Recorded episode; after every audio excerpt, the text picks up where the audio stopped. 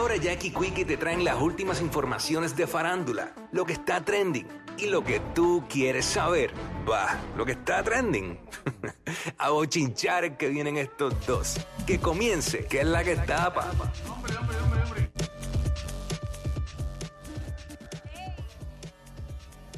¿Qué es la que tapa? ¿Qué es la que tapa? ¿Qué es la que tapa? Tapa, tapa. Here we go. Ready, ready para meterle, ready para meterle como tiene que ser. Mira que tenemos mucha info, pero, Zumba. pero queremos empezar primero con algo ¿verdad? serio que ayer Mm. consternó en la tarde a, a- al país, ¿verdad?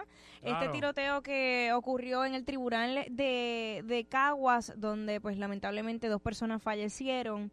Eh, tenemos lo- los visuales del momento en que ocurre el tiroteo y pues obviamente estaba el, el- la cámara de Telemundo en ese momento grabando. Eh, guapa, guapa. Ah, no, Eh, pero que no de que- Telemundo, ¿o qué? Sí, lo que pasa es que el tiro amplio que tú ves es eh, de la cámara de Telemundo. Ah, ok, el camarógrafo que estaba al frente era el de Guapa con, con su reportero. Sí. Y entonces eh, esta mañana habían explicado que ellos estaban haciendo un en vivo y en ese momento pues habían dejado, dejado el tiro amplio y continuaba conectado a Telemundo. Exacto. Por eso es que captura ese momento. Vamos a, a ver. Vamos con ese video primero. alguaciles. De hecho, ahí vemos compañeros, ahí vemos a... No puedo identificar... Puedo identificar a uno de los fotoperiodistas porque trabajé No, con él no en otra estación televisiva. Guapa, Tito obvio. Andino es ese que está recogiendo esa cámara, la está desmontando. Ahí ven el Lo que todo el alguacil que mundo vio está en el video portando fue el reportero de Guapa que salió fuego. Está al lado del Pero ella trípode menciona el que se de ve la nada más que una cámara esquinita, del que- fotoperiodista.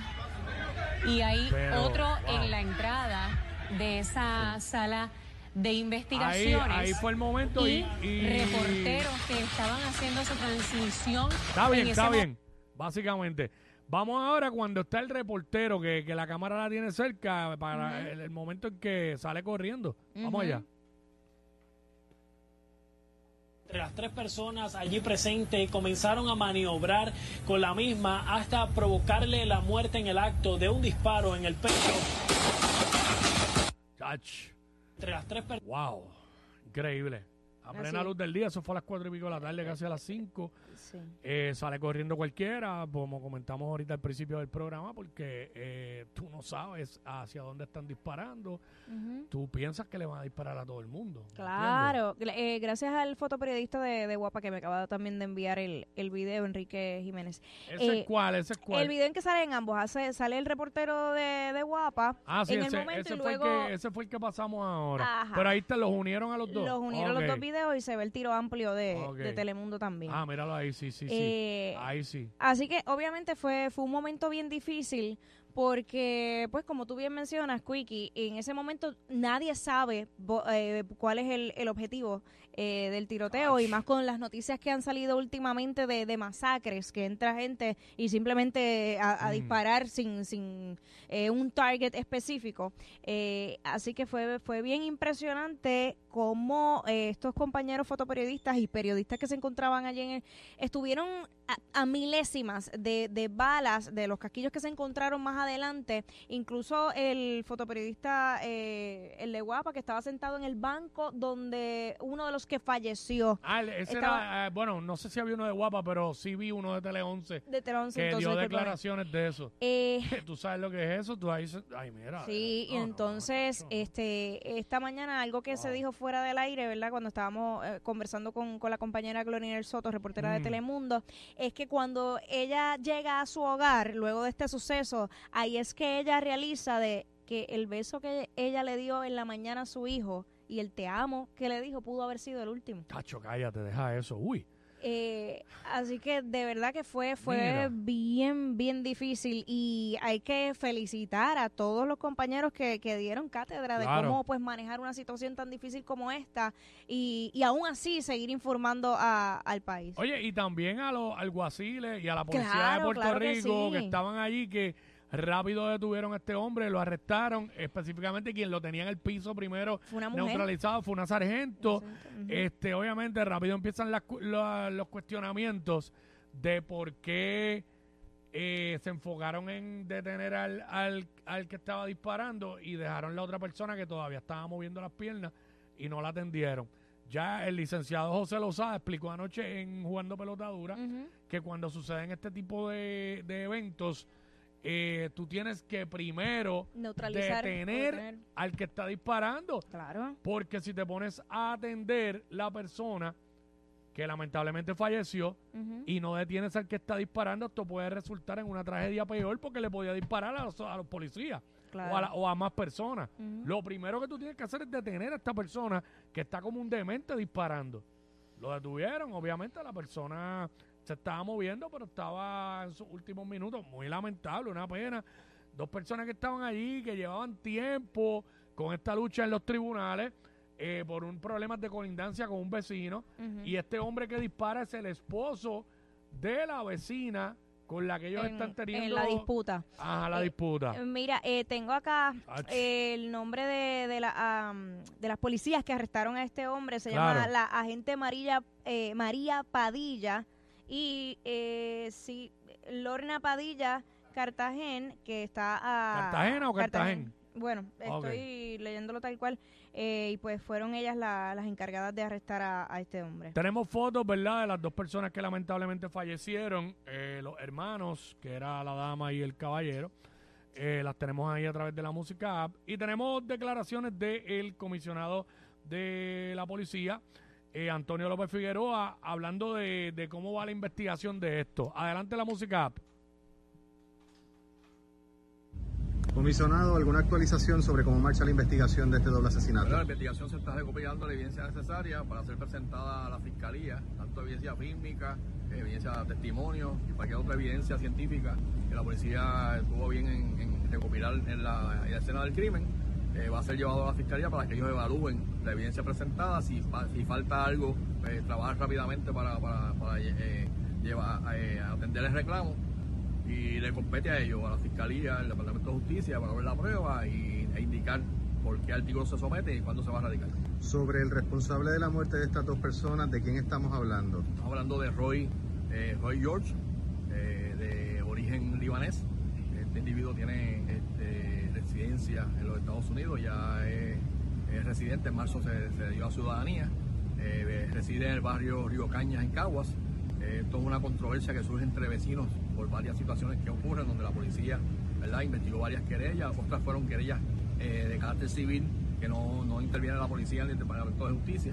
Así que esa, esa es la situación que se da en ese, en este evento. Hay un abogado que ustedes quieren entrevistar. abogado del, del, del señor eh, Roy eh, George, que estuvo presente cuando sucedieron los hechos, eh, de manera hostil, ¿verdad? Este, trató a los agentes cuando intentaban entrevistarlo, se fue del lugar y estamos haciendo gestiones para entrevistarlo. En cuanto a las agentes, y digo las agentes porque son dos oficiales mujeres que intervienen de inmediato. Era la felicito, felicito. Ellos fueron hacia la amenaza. Se llama la sargento Lorna Padilla Cartagena y la agente María Padilla Conde. Ambas fueron hacia, hacia el individuo este que, que- que disparó contra estas dos personas. Eh, lograron eh, derribarlo, arrestarlo, ponerlo bajo arresto y así, ¿verdad? Evitaron que se- saliera herido una tercera persona o, o muerto.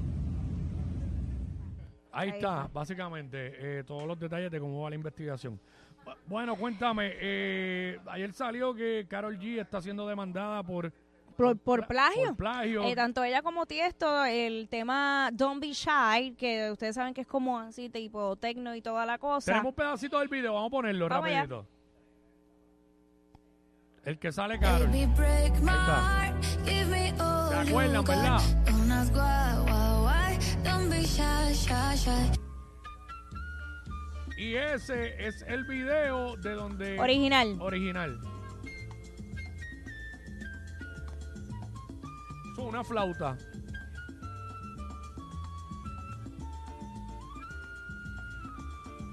Ahí está. Claramente se, ajá, claramente se escucha que la melodía es igual. Hay que, la gente, verdad, tiene que estar consciente de que cuando hablamos de composición también Mm. hablamos a nivel de, de melodías. Entonces, ¿qué sucede? Que según señala el documento judicial difundido por las autoridades correspondientes, la canción de, de Carol G eh, viola los derechos de autor de un tema musical de Lorente.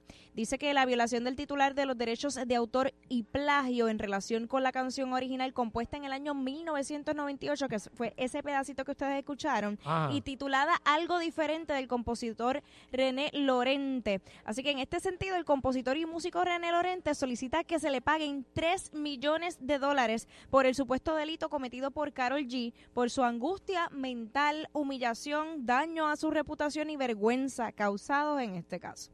Eh, obviamente ya esto entramos en más en términos legales, que eh, es un eh, no sé si decirle dialecto o, te- o- así mismo términos que utilizan dentro de lo que son eh, ese tipo de, artículos para pues, poner así eh, en la demanda, porque si nos vamos a la realidad no entiendo que- cuál es la humillación ni, ni, ni la vergüenza, pero este sí puedo entender eh, claramente que sí que hay unos derechos de autor, pero pues son los términos que se utilizan. Mira, eh, donde quiera que las personas vean que pueden sacar unos chavos que no tienen, eh, van a van a atacar. Así que eh, esta persona seguramente dice, espérate que yo me puedo coger, tumbar de ahí unos chavitos bien chéveres y ya tú sabes. Y que tú sabes que eh, hay muchas maneras de tú saber, obviamente cuando una se registra una canción, se registra una melodía, pero en este caso que es lo más fácil y lo más evidente es que pues este video en particular de René eh, Lorente fue publicado hace 11 años atrás en, en la plataforma de YouTube y, eh, o sea, nueve años antes que la colombiana y pues nada, es literal es ese pedacito de melodía que es prácticamente igual. Yo ahorita estábamos todos buscando acá, porque yo sé que esa canción de Don't Be Shy es como Mm. un remake.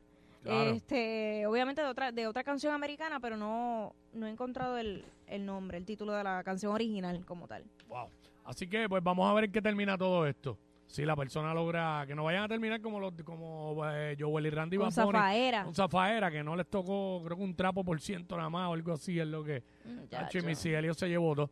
Mira qué pasa con Nati Natacha, hizo un live anoche y qué es la que hay. Nati, tú sabes que mucha, ha recibido muchas críticas por su físico y luego del video que ella publicó en la playa promocionando su nuevo tema, pues la gente pues le cayó arriba como siempre, ay, estás muy flaca, eh, pues está deprimida, estará enferma. Entonces vienen los 20 cuestionamientos y ella dejó bien claro un punto que yo creo que, que hay que ¿verdad? prestarle atención, pero vamos a escucharlo de la misma Nati Natacha. Vamos para allá. Nati Natasha habla es que de su para alguna cuerpo gente en yo me veo vivo. delgadita, para mí yo me veo perfecta porque yo hago ejercicio y yo lo hago para eso. O sea, una persona delgada, sin músculo, pues quizá no hace ejercicio, pero yo le meto en la mother al ejercicio, yo hago mi pesa, yo me meto en la bicicleta, le doy una hora, yo le meto, yo le meto y me encanta. Me encanta verme como estoy, todo. Y siento también que es como raro que en los tiempos que estamos ahora no quieren juzgar a las personas que son más llenitas, pero entonces a las personas que son flacas, aunque tengan músculo y estén rotas por todos lados, la quieren juzgar. Entonces eso como que a mí no me cuadra mucho. O estamos juzgando los cuerpos o no estamos juzgando los cuerpos. O es nada más la flaquita. Como que, o sea, eso como que a mí no me cuadra mucho, cómo eso funciona. Se tienen que decidir. Me encanta cómo me veo para los videos, para todo. So, personalmente, I love it. I love it. Exactamente, como quiera juzgan. Sí, cuando yo estaba más ah, está muy, está muy gordita, te parece embarazada. Y ahora que estoy flaca, corta, está muy delgada, no come. Yo estoy bien, señores. Yo estoy demasiado bien, gracias a Dios. Me gusta, me gusta hacer mi ejercicio, me gusta verme así finita con mis músculos y ya, me encanta. Y en los tiempos que estamos ahora, que no estamos juzgando cuerpos, que entiendo que ya eso está muy fuera de lo adecuado, yo entiendo que a las flaquitas y a los flaquitos también se le tiene que tener su respeto y se le tiene que dar su apoyo. Digo yo, tú ven, no sé. El colesterol está matando gente, señores. Ustedes tienen que comer saludable también. ¿Oíste?